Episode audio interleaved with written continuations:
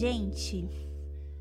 Olá, queridos a paz, como vocês estão? Aqui é a Emily, falando diretamente da Jordânia. Mais uma vez estou aqui para apresentar para vocês o programa Conta Pra Gente, o programa que compartilha a história de missionários espalhados pelo mundo e também está aqui para te encorajar a se envolver com o contexto missionário, a se envolver mais com missões e saber um pouquinho de como foi esse processo de tantos missionários chegarem ao campo ou então trabalharem e servirem de tempo integral através de missões. Hoje eu estou aqui com uma amiga minha, a Jéssica, que está falando conosco a partir da Inglaterra. Olá, Jéssica, seja muito bem-vinda. Oi, Emily, muito obrigada pelo convite. Está sendo um prazer estar aqui hoje. Ah, prazer é nosso de poder escutar um pouquinho da sua história, de saber um pouquinho sobre você. Eu conheci a Jéssica no contexto missionário. A gente fez uma escola juntas de missões pela Missão Mais, e desde então tanta coisa aconteceu, né, Jéssica? Hum. Sim, nossa, olhando para trás, assim, quanto, em 2016, quase cinco anos atrás, né? Muita coisa mudou, acho que a, a, a gente começou a mais com, com um foco totalmente diferente do que a gente está vivendo hoje, né? Então a gente vê que não é a gente que, que conta a história, mas é Deus que conta através da gente, né? Então está sendo, acho que, muito desafiador, mas também tem sido uma bênção estar tá vivendo a história, nossa história, a história de Deus em missões. Amém. Realmente é um privilégio poder fazer parte né, daquilo que Deus tem feito. Conta pra gente como que foi, então, eh, o seu primeiro contato com missões, ou qual foi o seu processo? Como que isso aconteceu? A sua igreja, ela, ela você vem de uma igreja com, em um contexto missionário, ou hum. conta pra gente, como que aconteceu na sua vida? Então, uh, a minha, acho que eu tenho a minha memória quando eu estava com 15 anos, não, 14 para 15 anos, eu era da Assembleia de Deus em Macapá e alguns missionários da Jocum vieram fazer um prático de, ETED, né, de Escola de Treinamento Discipulado da Jocum, na minha, na minha igreja. Então, a gente teve, fez muito evangelismo, teve muito treinamento durante esse tempo e eles investiram muito na minha igreja e parece que um fogo acendeu no meu coração, sabe? Perguntava a Deus, será que eu vou ser igual a eles um dia? Será que eu vou ser uma missionária e tudo? Então, eu comecei a receber muitas palavras proféticas de pessoas que não me conheciam falando sobre isso, né? De que Deus tinha me chamado para ser missionário. Então, eu comecei a ter essa convicção no meu coração de que Deus me chamou para missões.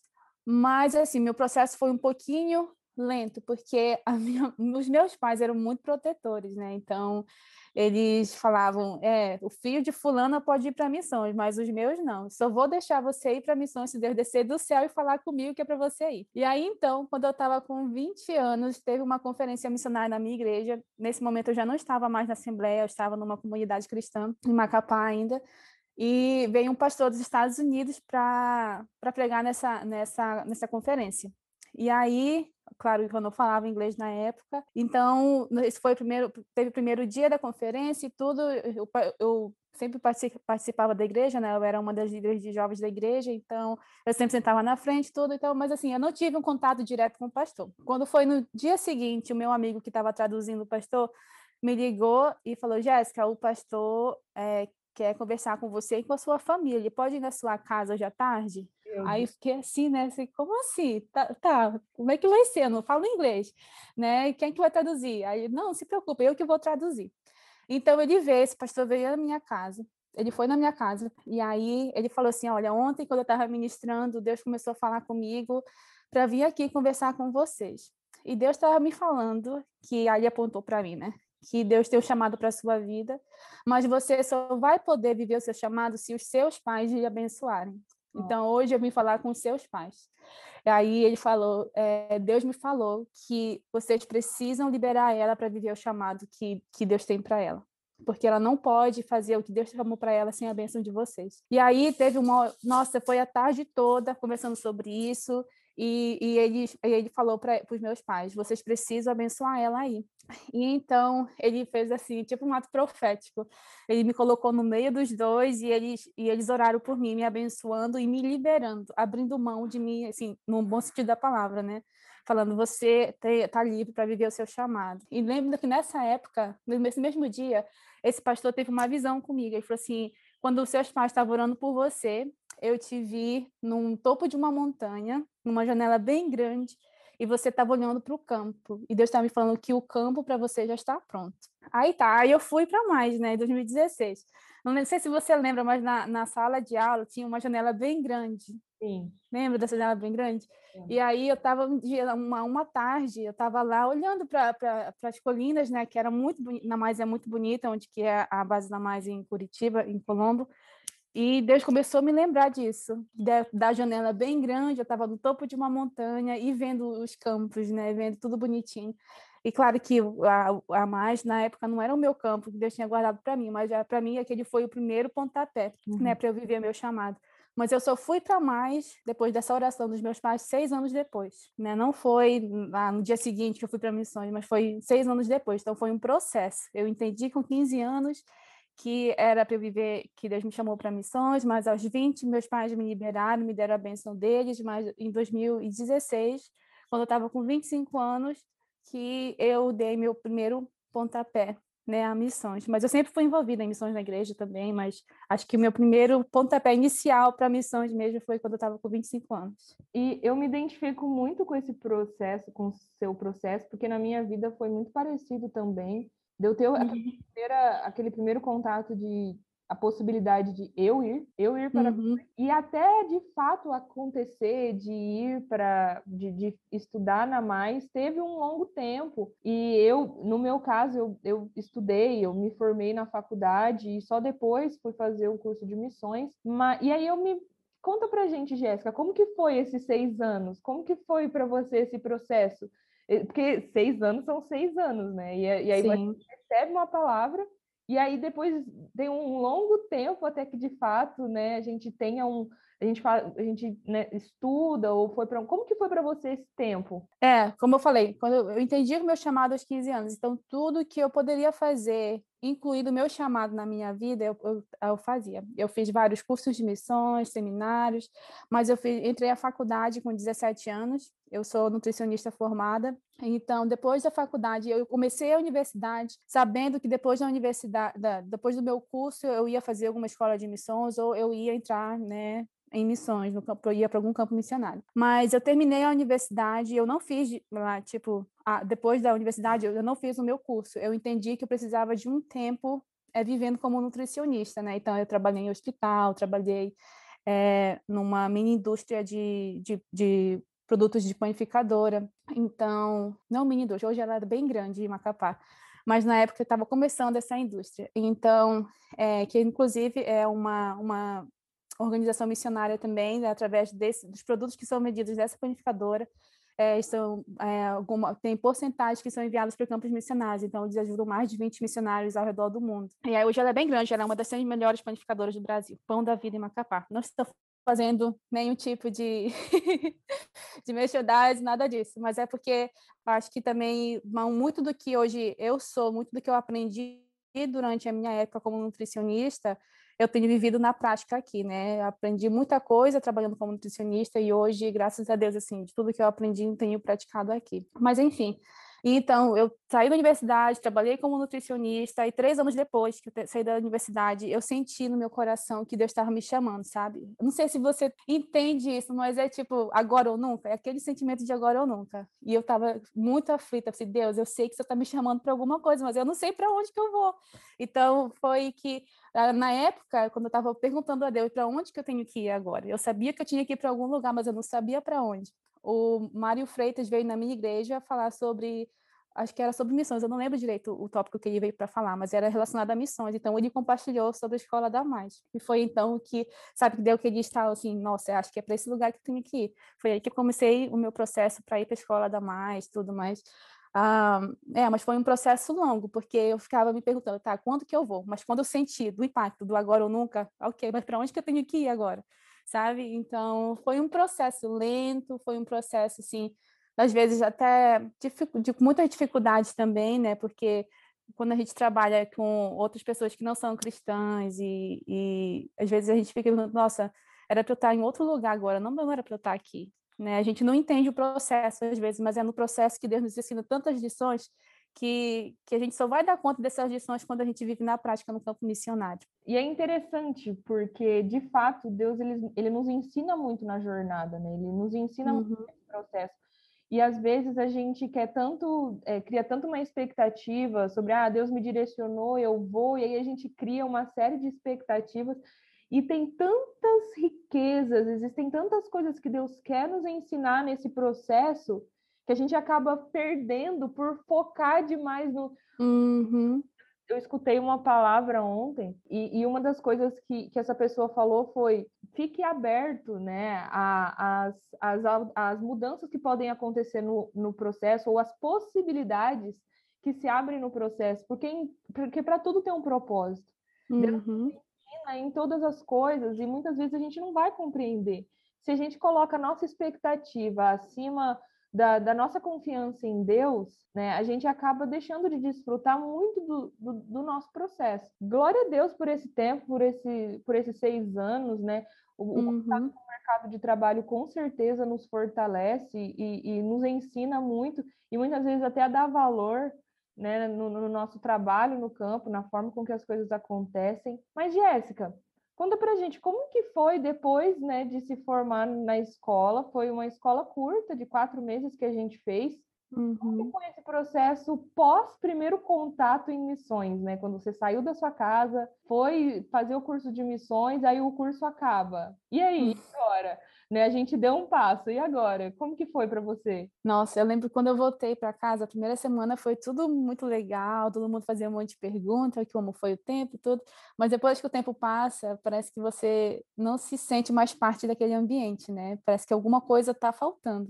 Para mim, eu estava tava em casa, mas eu claro que é a minha família e tudo, mas eu estava sentindo, ok, mas eu acho que eu estou sentindo falta de alguma coisa, eu não sei o que é, tem alguma coisa faltando na minha vida. Então eu comecei a orar, pedindo a direção de Deus, o que é que o que, que, seria o próximo passo para mim? Foi então que eu recebi uma proposta através da Mais, é, é, de uma organização missionária que a Mais tinha contato na época, não sei se tem ainda hoje, mas é, é, o pastor Maia, inclusive, ele, ele entrou em contato comigo dizendo, olha, tem essa organização missionária, estão precisando de ajuda, é, que pode, você pode orar a respeito disso e tudo. E aí eu orei e eu entendi de Deus que que era para eu ir para essa organização missionária em São Paulo. E essa organização missionária trabalha com países na, na Ásia, né, com desenvolvimento comunitário, com treinamento para pastores, para líderes. Então, eu fui para lá, para essa organização missionária em São Paulo, então, mas eu sabia que era só por um, te por um tempo, eu, não, eu sabia no meu coração que não era para ficar anos e anos, sabe? Mas eu sabia que era por um tempo. Então, é, eu trabalhei nessa organização missionária por, por dez meses,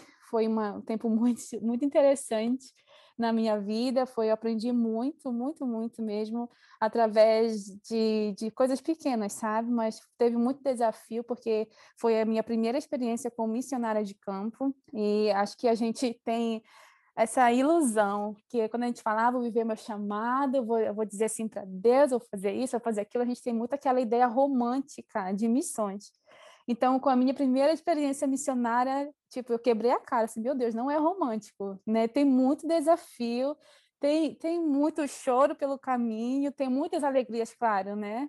Tem muito perrengue, e então foi que eu tive um choque de realidade. Falei, meu Deus, ainda bem que eu estou no Brasil, eu falo a minha língua, eu posso me comunicar com todo mundo, mas tem muito desafio, porque eu imagino, se eu tivesse a minha primeira experiência missionária fora do Brasil, num país que não é minha não tem a minha cultura, que não fala a minha língua, acho que seria muito pior. É, mas foi uma experiência muito boa. Acho que para mim eu precisava daquele choque de realidade, que nada é romântico na vida, né? Nem só filme romântico, porque na realidade é, a vida não é romântica, né? A gente tem muitos desafios. Eu confesso que eu tenho um pouco de dificuldade com filme romântico. Eu falo assim, gente, a vida não é assim, não. Não, é nada assim, é. Então, porque no filme romântico tudo acontece de um dia para o outro, né? E na vida real, a gente não está falando de romance, mas na vida real, no dia a dia, as coisas acontecem com o tempo. E a gente não quer saber do processo, a gente só quer saber do resultado. Mas é no processo que o resultado vai tomando forma, né? Mas é, mas, enfim, é, foi um tempo muito bom em São Paulo. Nesse tempo, eu já estava orando a Deus, Deus, qual é o próximo passo? Eu sei que aqui é só por um tempo, mas qual é o próximo passo para mim? E na época a gente recebeu missionários da Indonésia e tudo, então eu, tipo, eu queria passar muito mais tempo com eles, eu queria conversar com eles, mas eu não conseguia, porque eu não falava inglês na época. Eu usava o Google Tradutor para conversar com as pessoas. Então, tipo, uma conversa que seria em cinco minutos de tipo, conversa normal, eu, eu demorava 30 minutos para conversar com a pessoa. Então, eu fiquei muito frustrada. E Deus, acho que Deus já estava me dizendo, tipo, mostrando todos os sinais de que eu tinha, o que, que eu tinha que fazer, né? Mas é mesmo assim, que Deus me confirma se realmente é isso que o Senhor quer para mim. Então, eu entendi que eu precisava estudar inglês. Então, já estava procurando várias é, escolas de inglês no Brasil, e tudo. Só que aí, uma amiga minha que estava aqui na Inglaterra, ela me falou Jéssica, tem uma escola de inglês na Jocum. Por que, que você não faz essa escola de inglês? Tem na África do Sul, tem na, nos Estados Unidos, tem aqui na Inglaterra e tudo. Então, eu pesquisei todas as bases, né, para fazer escola de inglês e tudo, mas eu não senti parte de ir para a África do Sul, porque para mim era mais barato, era, era o que eu tinha mais condições, né, para fazer. Tinha dos Estados Unidos, mas tinha aqui na Inglaterra. Eu falei, Deus, ok, para onde que o senhor quer que eu vá? E eu senti claramente do, do Senhor que era para eu vir para cá, para Inglaterra. E aí vim pela fé, né? Com dinheiro ou sem dinheiro, eu vim pela fé. Mas antes mesmo de eu vir para cá, para Inglaterra, Deus proveu tudo, tudo, tudo, tudo que eu precisava. Né, o dinheiro para a escola de inglês, o dinheiro das passagens, do visto. Então, assim, eu vi claramente que Deus estava me direcionando para vir para cá, né? Porque Ele abriu todas as portas para eu vir. Claro que quando a gente fala ah, que Deus vai prover, a gente acha que na ideia romântica, ah, eu orei agora, Deus vai prover, no dia seguinte aparece 5 mil dólares na minha conta. Não é nada disso, também é um processo de espera, né?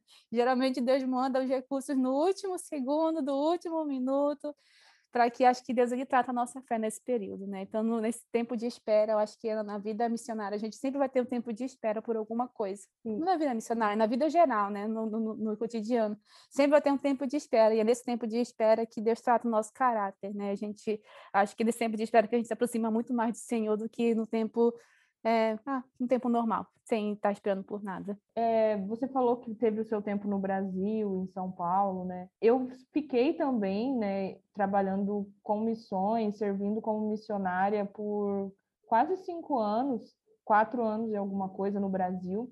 E às vezes a gente tem uma, uma dificuldade, assim, né? Porque, por exemplo, depois que eu vim para o Oriente Médio e mobilizar, né, para você trabalhar, para você servir como missionária no Brasil e mobilizar para eu vir para o Oriente Médio foram duas realidades muito diferentes. Hum, Porque parece hum. que quando a gente vai, quando a gente, quando a gente fala sobre perseguição religiosa, quando a gente fala sobre um, um, um outro contexto, uma outra realidade, parece que, que as pessoas elas se sentem mais é, envolvidas, ou, ou não sei, né? Cada um tem a sua forma de pensamento, mas eu tive essa dificuldade, assim, né? Em todo esse meu tempo no Brasil.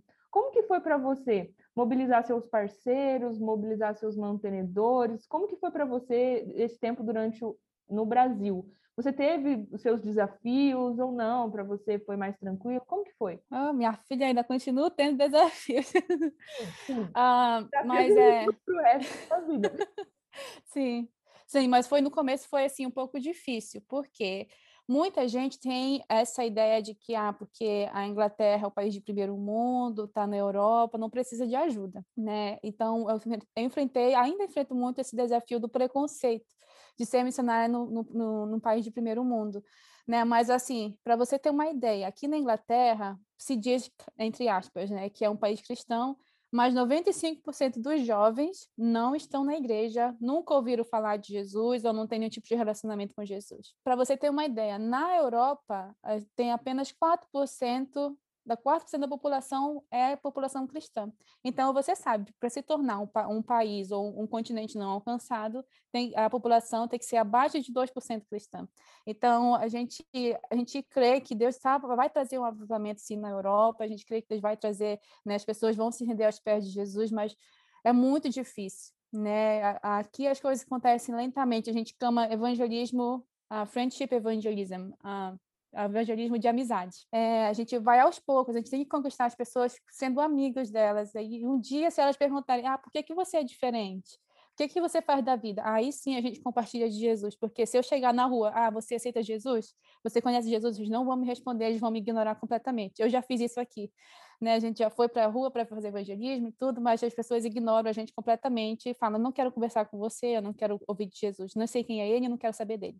Foi mais ou menos isso. Então, isso é do dia a dia, né? Mas no Brasil foi, teve muita dificuldade, porque acho que uma das maiores dificuldades para a gente que está fora do país é a situação da moeda, né? tudo que acontece no Brasil através da vacina, ou qualquer coisa que o presidente fala, ou se tem guerra no, no, Rio de Janeiro, qualquer coisa que acontece influencia na moeda. E a gente perde muito, porque a gente transfere para a moeda do país que a gente está através do dólar. Então, é uma maior dor de cabeça. Acho que nunca imaginei que eu ia entender sobre moeda estando no campo missionário. Hoje a gente entende muito mais, acho que como que acontece a cotação de, das moedas, né? Mas em, em, colocando em relação ao Brasil, as pessoas ainda têm dificuldade com isso, de entender que não é porque é um país de primeiro mundo que não tem necessidade, não é porque é um país de primeiro mundo que não precisa ouvir de Jesus. Né? E ainda existe sim a dificuldade na igreja. Hoje para ser sincera, eu tenho poucos poucos mantenedores no Brasil, assim, e Deus ele é tão fiel porque eu não eu não sigo eu não eu não venho para missões através de dinheiro. Eu venho de missões eu venho para missões através da palavra de Deus. Então, se ele diz que ele é o provedor, eu sei que ele vai prover. Claro que às vezes me dá dor de cabeça pensar, né, ah, o que, que eu vou fazer amanhã, como é que eu vou pagar as contas. Mas eu creio que Deus ele é provedor. Então ele nunca deixou faltar nada, ele nunca é, me deixou passar por nenhum tipo de necessidade, porque ele é fiel, né? Mas acho que você pode até, não sei se com você é a mesma coisa, mas existe sim o preconceito, né, de, de porque está no país de primeiro mundo ou um país que parece ser legal, é, ah, não precisa de ajuda, não tem por que, que você é missionário lá ou coisa desse tipo, sabe? Mas, é, mas Deus é fiel. É, a dificuldade sempre vai existir, mas é, Deus ele é fiel acima de todas as coisas. Não é. sei se respondi a pergunta, mas é mais ou menos isso. Assim, acaba tendo muito né, essa coisa, a mobilização ela é muito sobre um relacionamento, sobre o um entendimento e sobre a uhum. identificação uhum. da pessoa. Então, às vezes, muito, na maioria das vezes, as pessoas se identificam mais com um contexto transcultural, com um contexto, com, com um país né, que vive uma realidade completamente diferente. E aí, uhum. né, to, missionários trabalhando no Brasil acaba tendo, sendo um pouco mais difícil levantar o recurso, porém, por conta da moeda, o recurso para você né, ser missionário no Brasil é diferente de você ser. Uhum. É, o valor é diferente, assim, ainda mais umas moedas como a nossa, né, a minha, que, que o dinar jordaniano aqui tá. tá ontem estava 7,14, uma coisa assim. Ah, é o mesmo aqui. É igual, né? Mas é interessante você falar sobre a realidade aí na Inglaterra. Em 2019, eu fiz uma conexão em Londres, quando a primeira uhum. vez que eu vim aqui, e eu tenho, eu conheço um, um pastor, que ele era pastor na minha cidade, hoje ele é pastor aí na PIB de Londres. Hum, e eu fui passar um tempo com ele, fui visitar ele, aí conversando, eu já sabia, né, sobre um pouco da realidade na Inglaterra nos nossos dias. E aí ele me contou que, pensa, eu quando ele me falou assim, ah, PIB de Londres, eu falei assim, nossa, PIB de Londres, né? Deve ser uma igreja enorme, deve, sei lá, criei a minha na minha cabeça aqui, né, a igreja de Londres.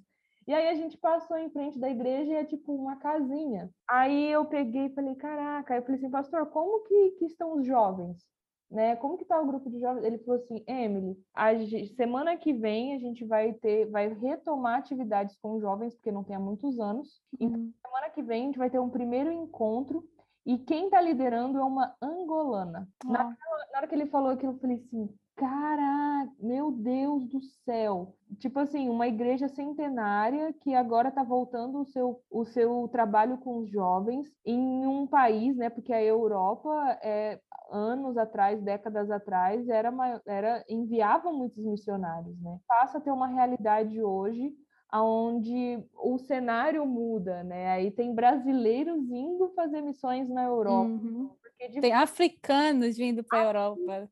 Imagina, para a gente é já é dificultoso, né? Pra, do Brasil para vir para cá, da América Latina para vir para cá. Imagina para africano para vir para cá e ser missionário. Eu admiro demais eles. Sim, e, e é, é, é, surpreendente, assim, e nos mostra, né, como que que esse movimento, como que as coisas têm mudado. E, e, e, esse, inclusive, queridos leitores, queridos ouvintes, é um dos nossos objetivos aqui com a rádio, né? Gerar conteúdo sobre missões, gerar informações, para que nós temos outros programas aqui no Conta Pra Gente. A gente está apresentando história de missionários, a gente tá, vai compartilhar um pouco sobre as dificuldades, sobre como foi o processo, e, mas nós temos também programas como é, o movimento falando sobre o movimento de Lausanne, que a gente traz muitos números em relação a isso, muitas estatísticas, a gente apresenta, tem um programa, inclusive, que fala sobre esse movimento, né? E, e, e Jéssica, como que é, então, estar tá aí agora num país,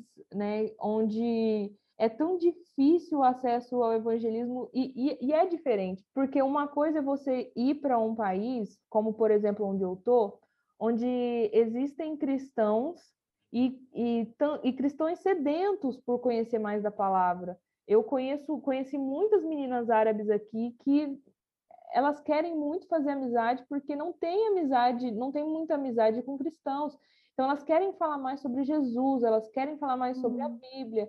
Mas como que é para você, um país que conhece a palavra, que conhece Jesus, mas que as gerações estão sendo renovadas. Uhum. Né? E aí a gente acaba passando por, um, por uma crise de os pais já parando de falar sobre Jesus para os filhos. Uhum. Como que está esse momento para você, assim, nessa realidade? O que você falou é o que acontece aqui na Inglaterra. Então, se você vier, 90%, eu afirmo para você, qualquer igreja que você for, Uh, na Inglaterra você vai encontrar pessoas idosas. Então, é, o, quem conhece o evangelho aqui na Inglaterra são os idosos. Os jovens de 30, 20 anos já não conhecem mais. Né? Ainda você encontra pessoas de 40, 50 anos de, de idade na igreja e tudo mais. A maioria da, dos membros das igrejas são idosos. Então, na minha igreja, por exemplo, eu trabalho com uma Assembleia de Deus aqui. Eu sou a única pessoa jovem na igreja. Né? Abaixo de mim tem crianças de 5 anos e adolescentes de, de 12 a 15 anos de idade. Depois deles é sou, sou eu. Eu sou a única jovem na igreja. Então, o meu amigo mais novo na igreja, ele tem 68 anos agora. É, essa é a realidade da igreja aqui na Inglaterra, né? É, se diz que a, Europa, que, a, que a Inglaterra é um país cristão, mas eu não, acho que eu não consideraria mais cristão. Claro que os, os idosos eles conhecem o evangelho, mas tem muitas universidades aqui então, quando você fala sobre Jesus com eles, a maioria dos jovens são ateus. Eles não querem saber de Jesus, sabe? E, assim, é como eu falei, a gente faz evangelismo, o evangelismo mais eficaz que tem aqui é o evangelismo por amizade. A gente começa uma amizade sem intencional na amizade que a gente começa. Quando a gente começa a conversar com alguém, a, a nossa, o nosso foco é ser amigo daquela pessoa, intencionalmente. Que com o Covid, situação do Covid, acho que muitas pessoas começaram a entender que existe algo a mais, sabe? Que não é só viver, mas tem algo a mais na vida. Tem, tem, eles têm uma necessidade hoje, eles têm, perceberam que eles têm um vazio existencial. Né? E a gente sabe, e até a psicologia é, pode até afirmar isso, que esse vazio existencial ela pode ser preenchido por algo superior. Eles não vão dizer que, é, que esse algo superior seria Deus, mas a gente sabe que esse vazio existencial que cada ser humano tem só pode ser preenchido por Deus, pelo Espírito Santo. Então, a gente começou a fazer evangelismo toda quarta-feira, numa, numa, numa, cidadezinha aqui perto da gente. Então, as pessoas, na, na dois, duas quarta-feiras atrás, eu e mais uma amiga minha, a gente estava fazendo evangelismo, né, perguntando às pessoas, tipo, tem que ser muito intencional também no evangelismo, tem que fazer o evangelismo não com cara de evangelismo, se é que você me entende. Fazer evangelismo através de, de futebol ou de vôlei, sabe, esse tipo de evangelismo, é evangelismo criativo. Então, a gente começou, a gente fez um uh, projeto, projeto de generosidade, vamos dizer assim, de, de, gentileza, projeto de gentileza. E aí a gente perguntou para as pessoas, quando foi a última vez que alguém foi gentil com você? Então, eles começaram a compartilhar sobre a vida, ah, um amigo meu comprou um bolo de aniversário para mim porque ninguém tinha feito uma festa de aniversário. Então as pessoas começaram a compartilhar da vida. Então, tipo, para ser sincera, eu não parei ninguém para conversar comigo. As pessoas que chegavam e conversavam comigo. Então teve um casal que me viu orando por uma outra pessoa e veio até mim. Aí eles falaram: "Nossa, eu vi que você estava orando por, por aquele casal. É, o que que você, por que que você está orando por eles?" E aí eu compartilhei, ah, porque eu estava falando sobre o evangelho e eles, eles não aceitaram Jesus, mas compartilharam da vida e, e eles estavam dizendo que eles precisam de oração, eles precisam de alguma direção para alguma coisa tudo. E eu perguntei se eu poderia, poderia orar por eles, eles aceitaram. E aí eles falaram, nossa, eu também não estou bem, eu estou passando por isso, por isso, por aquilo, meus pais faleceram, minha esposa está tá doente, não sei o quê. Então, eu não perguntei nada. Eles chegaram e começaram a compartilhar da vida deles, né? E aí eu só perguntei, você quer que eu ore por você? Aí falou, sim, por favor, eu vim aqui por isso, para que você ore por mim. Então eu percebi agora, acho que me deu muito mais esperança, sabe? Me deu muito mais assim encorajamento de fazer mais evangelismo, porque as pessoas estão sedentas. elas estão sedentas por Cristo. E é, é, isso que a gente tem que fazer. Acho que agora, acho que toda a situação do Covid, as pessoas começaram a mudar, a, começaram a perceber algumas necessidades que elas têm, começaram a ser mais sensíveis, eu, eu acho que eu poderia dizer isso, elas são mais sensíveis à vida, mais sensíveis às, às pessoas, então, me deu muito mais encorajamento para fazer evangelismo de rua nesse aspecto. Fazer o evangelismo não com cara de evangelismo. Sim. Senão, isso acho que isso é. A, acho que assusta as pessoas quando a gente faz evangelismo, de, de ficar com cara de evangelismo, se é que você me entende. E, Jéssica, você falou né, que você percebeu essa certa mudança né, com a situação uhum. do Covid. É, você está aí há mais de um ano já, né? Você, quando que você Tô foi? aqui há três anos já. Está aqui há três anos! E, e assim, faz quanto tempo que você começou a perceber essa mudança? Assim, depois de quanto tempo que você estava na Inglaterra que você começou a perceber esse movimento é, mudar, né? Das pessoas começarem a entender a, é, essa necessidade por algo superior. Sem dúvida nenhuma depois do Covid. Então, Sem dúvida nenhuma. Não, eu digo agora, deixa eu ver. Agora é esse ano que eles começaram a se abrir mais, porque aqui na Inglaterra a gente está vivendo em lockdown desde, desde dezembro do ano passado. Então, agora que as portas estão se abrindo, agora que as restrições estão diminuindo, as pessoas estão indo, estão indo mais à rua, é por isso que a gente está fazendo evangelismo. Mas é, acho que faz um mês agora que, não, dois meses que as restrições diminuíram. Então, acho que eu diria, há dois meses atrás, percebi que as pessoas estão muito mais abertas para conversar sobre Jesus. Ah, e eu te perguntei isso porque, assim, né, depois ali de, de, de, de quase três anos, né, e tendo ali, é, tentando furar pedra com gota de uhum, água e lutando sim. e lutando, me fez muito, me fez lembrar do chamado de Pedro, né? Quando hum. Pedro, um pescador, né, profissional ali, sabia o que estava fazendo, passa a noite toda pescando e nada, e ele tentando e nada e nada, e aí ele já estava lavando as redes. Quando ele já estava para ir embora, chega Jesus e fala assim: Ah, por que, que você não joga rede? E, tipo assim, pô, primeiro, provavelmente Pedro tinha técnica ali, né, no que ele estava fazendo. Uhum. Ele não, não foi, não estava ali por diversão, não estava ali por hobby. Uhum. Ele estava ali como exercendo aquilo que ele dedica a vida dele. E aí chega Jesus e fala, ah, lança a rede. Eu pensei assim, na minha, né, na minha carnalidade, na minha realidade pecadora, talvez eu, eu pensaria, pô, Jesus, sério? Que novidade, hein? Uau, que ideia que você teve. Eu continuar, eu fazer mais uma vez o que eu fiz a noite inteira. E aí a resposta de, de, de Pedro é, né?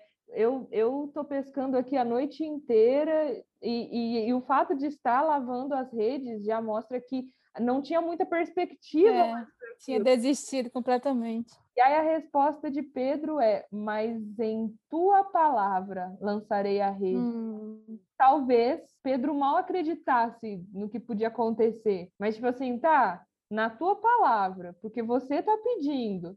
Porque para você não passar vergonha, para não te falar um não na frente das pessoas, talvez, mas hum. sobre a tua palavra lançarei as redes. E aí hum. Pedro lança a rede, faz aquilo que ele estava fazendo a noite inteira mais uma vez. Só que por devido à obediência, devido de quem vinha o comando, ele repete aquela ação mais uma vez e aí quase que o barco, né?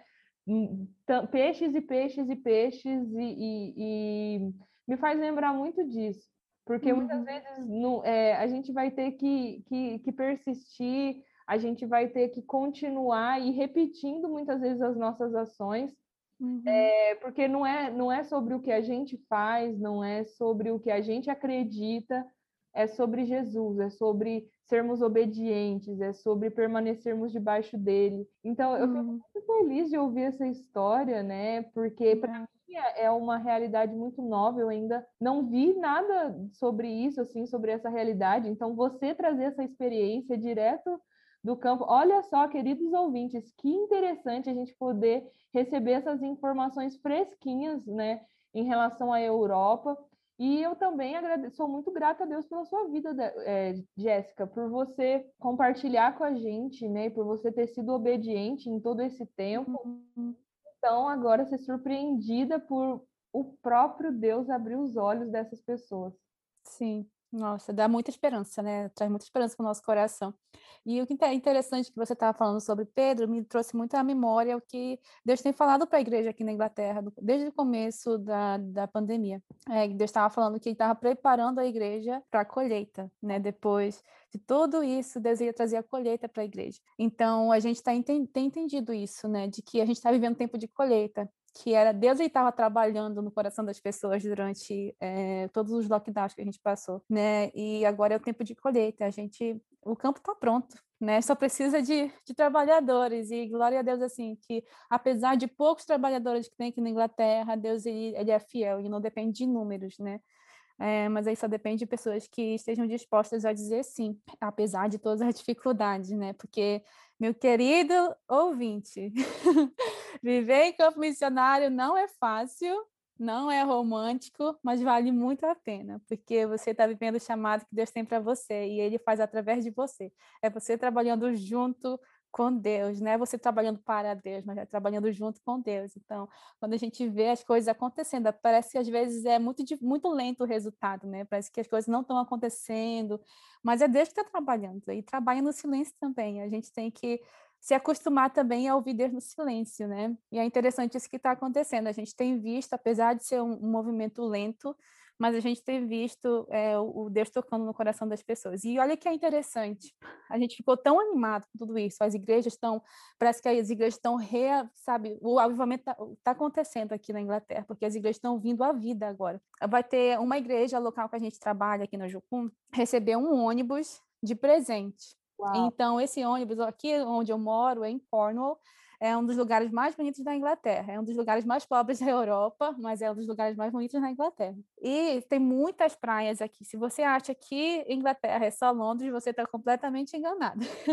a gente tem muitos lugares bonitos aqui na Inglaterra. Então, onde eu moro é um lugar de praias, é, é o litoral daqui na Inglaterra, né? Então, tem uma, uma, um, um vilarejo chamado Newquay, que é a capital do surf aqui na Inglaterra. Então, a gente está trabalhando nesse vilarejo. E nesse vilarejo tem uma igreja que tem esse ônibus, né, que eu falei. Então, o que, que eles vão fazer agora? E agora, em, em julho, que é, é, o ápice do verão aqui, a gente vai fazer é, evangelismo em cinco diferentes vilarejos, né, os mais populosos aqui de Cornwall. Então, a gente vai fazer noites de evangelismo, a gente vai fazer é, adoração, louvor e adoração, a gente vai trabalhar com crianças, com adolescentes, com família. A gente vai fazer um evangelismo bem assim, intenso, um intensivo de evangelismo durante julho. A gente vai viajar para cinco vilarejos vai falar sobre Jesus, porque as igrejas estão tão animadas com tudo que está acontecendo, que eles falam, é agora ou nunca, é agora que a gente tem que ir. Então, se você puder até orar pela gente, né, por esse, por esse evangelismo intensivo que a gente vai fazer em julho, por favor, ore, porque não é fácil não é fácil, né? Mas se você sabe da situação da Inglaterra, a gente fala muito sobre a Índia, que tem mais de 33 milhões de deuses, que é um lugar muito espiritual, que é pesado tudo. Na Inglaterra também é a mesma coisa. Não tem 33 milhões de, de deuses aqui na Inglaterra, mas a bruxaria, a magia negra é algo muito, muito forte aqui. E aqui onde eu moro, então, nem se fale, porque aqui é como a história daqui é a história céltica, então a gente tem é, é, heranças dos piratas, heranças das bruxas que viveram aqui. Então, onde eu moro é um lugar muito espiritual. Qualquer pessoa que, que vem aqui visitar a gente sente o peso espiritual que é esse lugar, né? Mas apesar de ser muito bonito, apesar de ser deslumbrante, todas as praias, os lugares que tem aqui, é um país, é um lugar, não um país, mas é um lugar, é o lugar mais pobre daqui da Europa.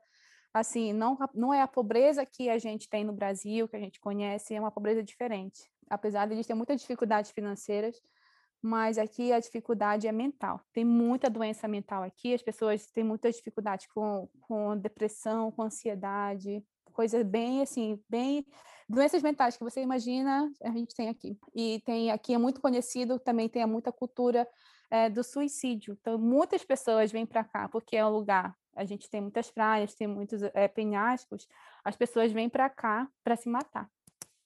Né? Tem, tem um lugar que a gente chama, que é conhecido como é, a, a, boca, a Boca do Inferno, que é um penhasco que as pessoas vêm para se matar. Mas tem muitas, muitas igrejas indo para lá para fazer intercessão quase todos os dias. então estão chamando da porta do céu. Então a gente tem orado muito para que essa cultura do suicídio acabe aqui, porque é muito comum. Ano passado, assim, meu coração partiu porque mais de oito adolescentes de 13 anos se suicidaram ano passado durante a pandemia. Tipo, são números que a gente conhece, mas tem, acho que o número é muito maior né, de pessoas que se matam e não estão nas estatísticas. Enfim, não sei por que, que eu compartilhei isso, nem lembro por quê, mas é para você ter uma, uma, uma para você entender a realidade daqui, né? Não é só na África que precisa de ajuda, não é só na Índia que precisa de ajuda, todos os lugares precisam de Deus, né? Mas eu estou falando daqui na Inglaterra porque é onde eu estou e é onde a minha convivência é aqui, né? A luta espiritual aqui é muito grande. E é, acho que é isso que eu tinha para falar. Não sei porquê, mas eu senti de compartilhar. Não, você que está nos ouvindo aí e escutou agora um pouco sobre o que a Jéssica compartilhou com a gente, sobre essa realidade, sobre esses números, tira um tempinho para orar hum. por essas pessoas, ore, ore por essa triste realidade de tantas hum. a gente a gente tem o costume, né, de olhar para países desenvolvidos e achar que tudo é perfeito, que tudo é lindo, maravilhoso, mas a verdade é muito diferente, né? Toda, hum. cultura ela traz a sua história, ela traz suas uhum. seus furos, né, suas fragilidades, suas marcas, seus traumas e na Inglaterra não é diferente, e já não é novidade mais isso, todos nós sabemos. Então, tire um tempo para interceder por esse povo, para interceder por essas pessoas, deixe Deus te direcionar aquilo que, uhum. que Ele vai te levar a interceder, a, a, a orar por essas pessoas e também ore pelos trabalhadores, né? Pela, pela Jéssica e tantos outros missionários que têm ido uhum. enfrentado tantos desafios para permanecer em lugares como esse e, e, a, e cuidar, graças a Deus que as portas agora têm se aberto, né? Uhum. Para os corações têm sido abertos pelo próprio Deus, e eles estão tendo a oportunidade uhum. de cuidar dessas pessoas, de discipular, ensinar mais da palavra, porque de fato é, é uma realidade muito interessante, muito, uhum. muito interessante. Um país que costumava enviar tantos missionários Hoje, a gente, depois de tantos anos, a gente passa a viver uma realidade onde os jovens não conhecem a palavra, onde os jovens estão, estão sentindo que, que precisam de algo e não sabem o que é, muitas vezes. E aí Deus tem usado a vida de tantas pessoas, assim como a da Jéssica, para levar para a palavra e compartilhar. É, então, querido ouvinte, tire um tempo para interceder por essa realidade, talvez pesquise um pouco mais. Jéssica, eu sei que você compartilhou bastante coisa já sobre a realidade, sobre as coisas que você tem feito aí hoje. Mas fala mais um pouquinho sobre a base que você que você está atuando, fala um pouquinho sobre como que estão as coisas aí, e aí se você quiser compartilhar alguma página, alguma coisa, fique à vontade. Então, hoje eu trabalho com a Jocum, né? Eu vim para cá para aprender inglês há três anos atrás e eu só vim para cá só para aprender inglês, mas Deus mudou completamente meus planos, né? Deus ama fazer esse tipo de coisa. É então, Deus realmente me mostrou que a Inglaterra era o lugar que Ele queria que eu ficasse, que Ele queria que eu, eu trabalhasse como missionária, né? Então, aqui eu fiquei. Então, eu trabalho com a Jocum aqui em Cornwall. Uh, o nome da minha da Jocum que eu trabalho é YWAM Immerse Cornwall.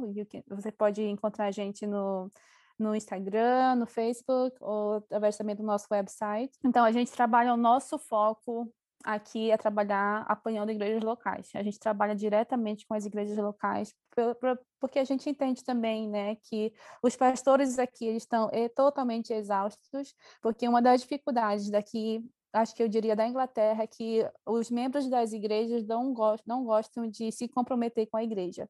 Eles só querem vir para os cultos, só querem a receber mais de Deus, mas eles não querem servir a igreja. Então a gente trabalha apoiando as igrejas locais, né, fazendo pequenos grupos, começando o ministério infantil ou de adolescentes. Então a gente trabalha muito com isso. Então a gente traz muitos é, outros times de outros, outras jocuns aqui da, da Inglaterra, até mesmo fora da Inglaterra, para investir nas igrejas locais, fazendo evangelismo com eles, incentivando eles e tudo. E outra coisa, a gente também trabalha com, né, na Jocum a gente tem várias, várias frentes de trabalho. A gente trabalha com evangelismo, com é, Ministério de Misericórdia e Treinamento. E agora em setembro a gente vai ter nossa ETED, Escola de Treinamento e Discipulado. Então, se você fala inglês e está querendo investir mais né, no seu relacionamento com Deus, você pode se inscrever para fazer a, a ETED com a gente é uma ETED de seis meses, onde você tem três meses teórico e três meses prático. Nesses três meses, a, o lema da Jocum é conhecer a Deus e fazê-lo conhecido. Então, a gente conhece tenta né, ir mais profundo em Deus durante esses três meses, conhecer a Deus durante esses três meses, e nos outros três meses de prática, a gente vai fazer Deus conhecido, através das nossas ações, através dos evangelismos, através de pregações. A gente está com foco de ir ou para a América Latina, algum país da América Latina, ou algum país da Ásia. Então, se você tem né, esse desejo de conhecer mais a Deus, de servir num campo totalmente diferente do Brasil, faça inscrição com a gente. A Emily vai deixar aqui né, o nosso website para você dar uma olhada e orar e pedir a direção de Deus se realmente para você vir para cá, para Inglaterra, para fazer nossa ETED. Mas a gente tem muito mais. Como eu falei, durante julho agora em, durante o verão é o nosso período mais cheio de coisas, mais de mais coisas para fazer. Muito evangelismo, é, a gente faz muito, muito, a gente vai para Penhascos fazer adoração, para louvar a Deus do, dos lugares altos daqui na Inglaterra.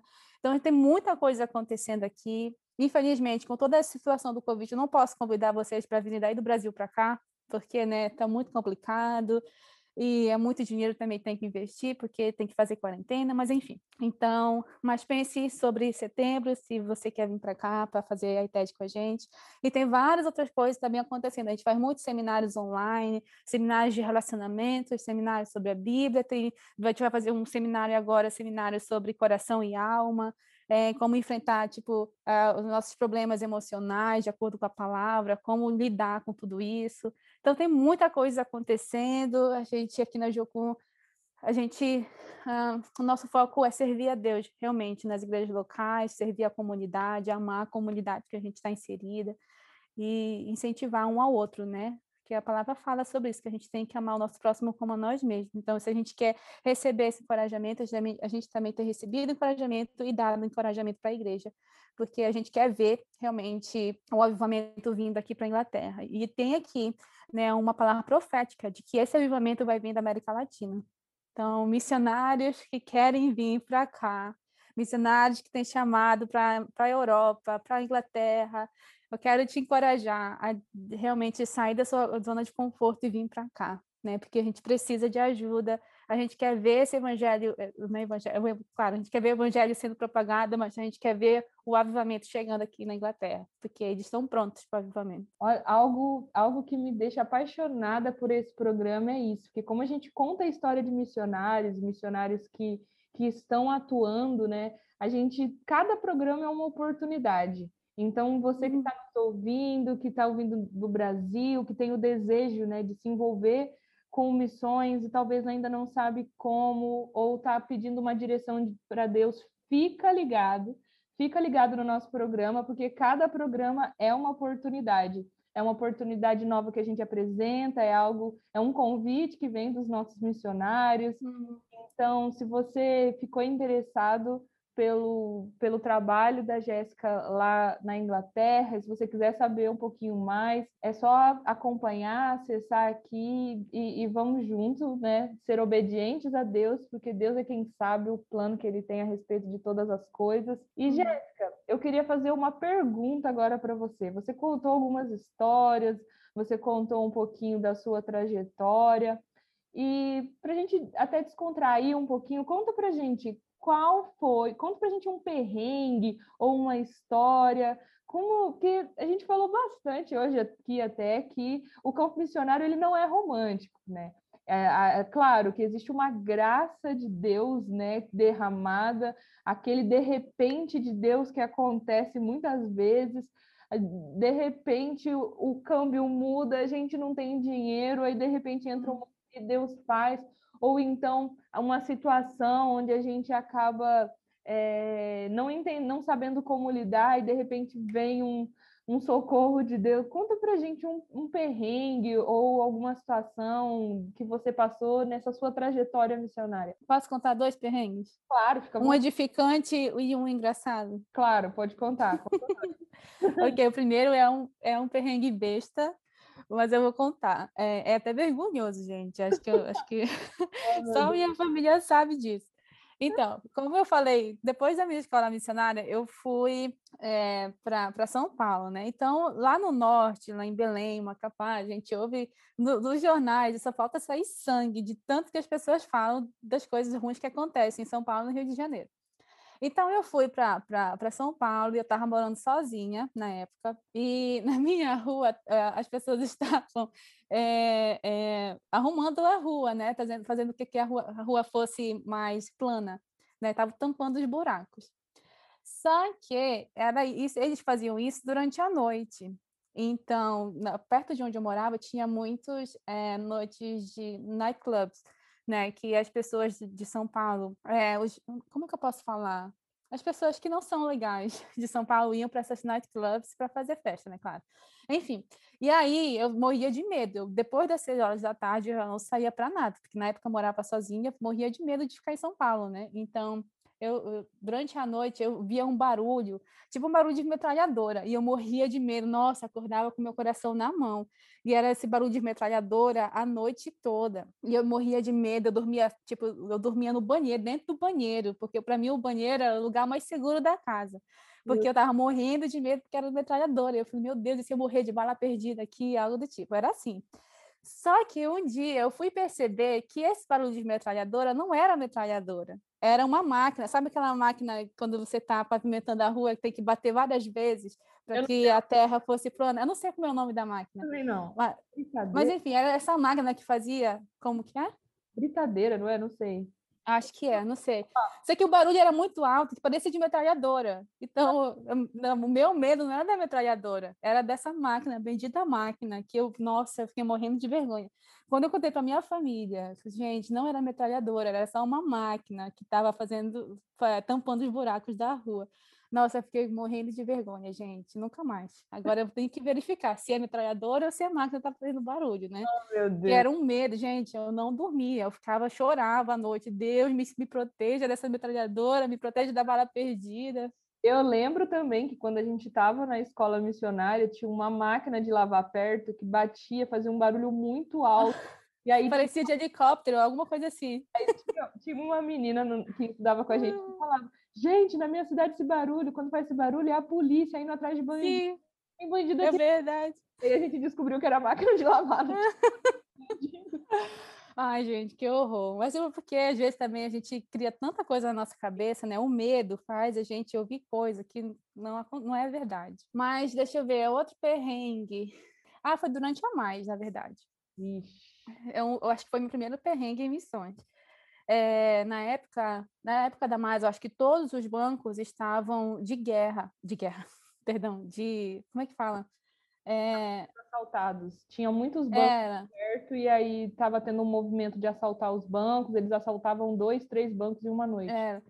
E eles não, e os bancos não estavam abrindo, lembra? Como é que fala? Não é guerra.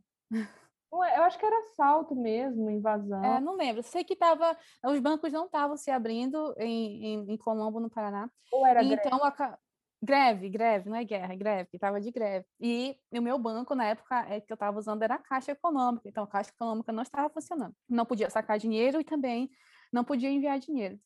E aí, eu fui, eu fui tomar banho e acabou meu sabonete. E aí, sei que é, é, muito dramático, né? Mas eu tomei, tomei banho com meu shampoo, né? Me, me meu corpo com o shampoo. E eu chorando, Deus, eu quero um sabonete, eu preciso de sabonete, eu acredito que eu vou passar necessidade com sabonete, não sei o quê. E aí voltei chorando, quer dizer, eu chorei só no, no, no banheiro, né? Voltei pro quarto, né, com a cara limpa. E eu senti de abrir a minha mala. Ah, tá, tô tão triste que eu vou organizar a minha mala de novo. Aí eu fui organizar a minha mala. E então, é, eu estava organizando a minha mala e, e vi um sabonete bem pequenininho, sabonete de hotel, na dentro da minha mala.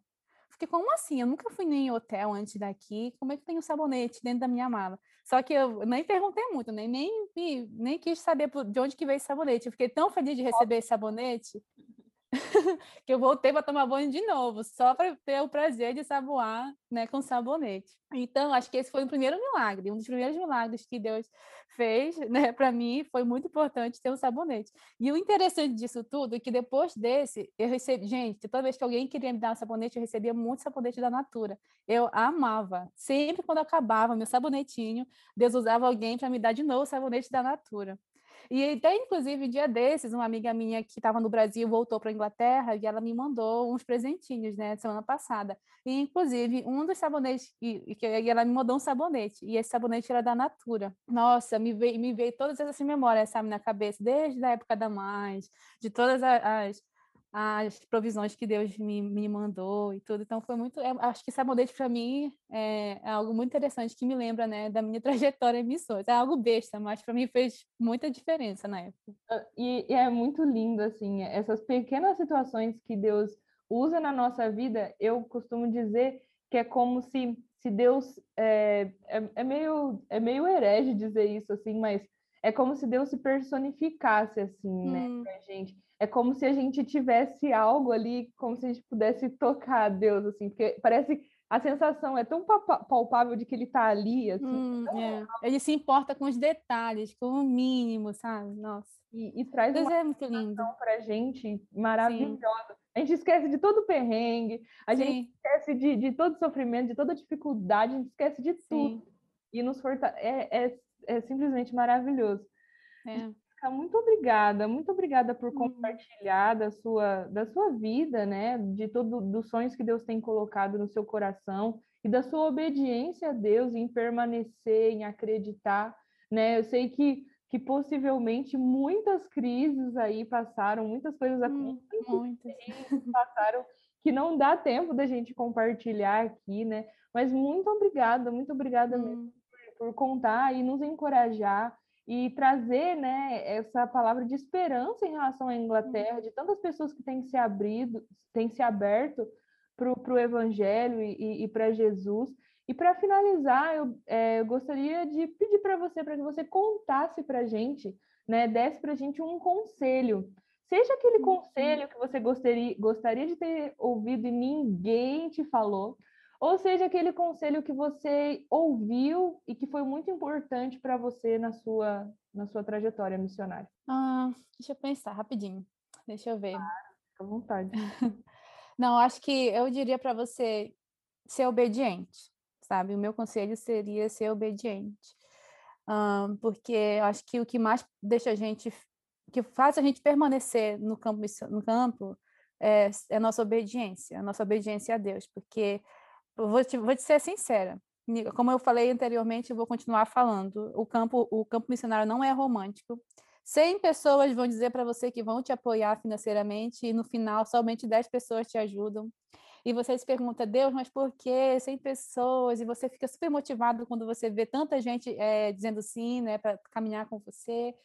Mas eu vou te dizer a verdade, não, não é que as pessoas falham, é porque Deus quer te tratar também de alguma forma, né? E acho que a nossa, que eu diria para você é ser obediente e não coloque expectativas nas pessoas. As pessoas falham, as pessoas também têm outras coisas para fazer, elas têm outros focos, mas se você permanecer fiel, se você ser obediente, seguir naquilo que Deus quer que você faça, ele vai, ele vai te mostrar a fidelidade dele. Deus ele é sempre fiel se tiver é, pessoas te, te apoiando financeiramente, se não tiver pessoas te apoiando financeiramente, ele continua sendo fiel e ele sempre vai prover da forma que ele acha que é certo para você. Né? E a gente, quando no começo, acho que no começo eu errei muito, porque eu coloquei muitas expectativas é, em pessoas, porque pessoas disseram que iam me ajudar, que iam me apoiar financeiramente, que iam orar por mim. E isso faz parte da vida também, né? Acho que a gente sempre vai passar por essa fase de frustração logo no começo mas Deus ele sempre foi fiel. A minha, acho que hoje eu aprendi que a minha expectativa tem que estar em Deus, porque é Ele que vai agir, é Ele que vai abrir a porta, é Ele que vai fechar, é Ele que vai mandar os recursos, é Ele que vai tocar o coração de pessoas. Então, a minha, acho que dois, dois conselhos eu daria para você: ser obediente, independente de circunstâncias e situações, tendo ou não tendo, e a outra e o outro conselho seria colocar expectativas em Deus, não em pessoas. Nossa, é forte, hein? Ser obediente envolve muitas coisas. Ah, né? sim. Mas Muito obrigada, Jéssica. Mais uma vez, muito obrigada por compartilhar, por deixar a gente saber sobre a sua história e sobre a realidade aí na Inglaterra. Eu espero que muitas pessoas que estão aqui nos ouvidos sejam encorajados a uhum. intercederem, a apoiarem, a irem para a Inglaterra, entenderem Sim. essa necessidade na Europa. E muito obrigada. Mais uma vez, muito obrigada por participar aqui do Eu nosso. Eu que agradeço. Programa. Foi um prazer essa nossa conversa aqui. Hum. É... E, querido ouvinte, né? Esse foi mais um Conta Pra Gente. Deus te abençoe e até a próxima.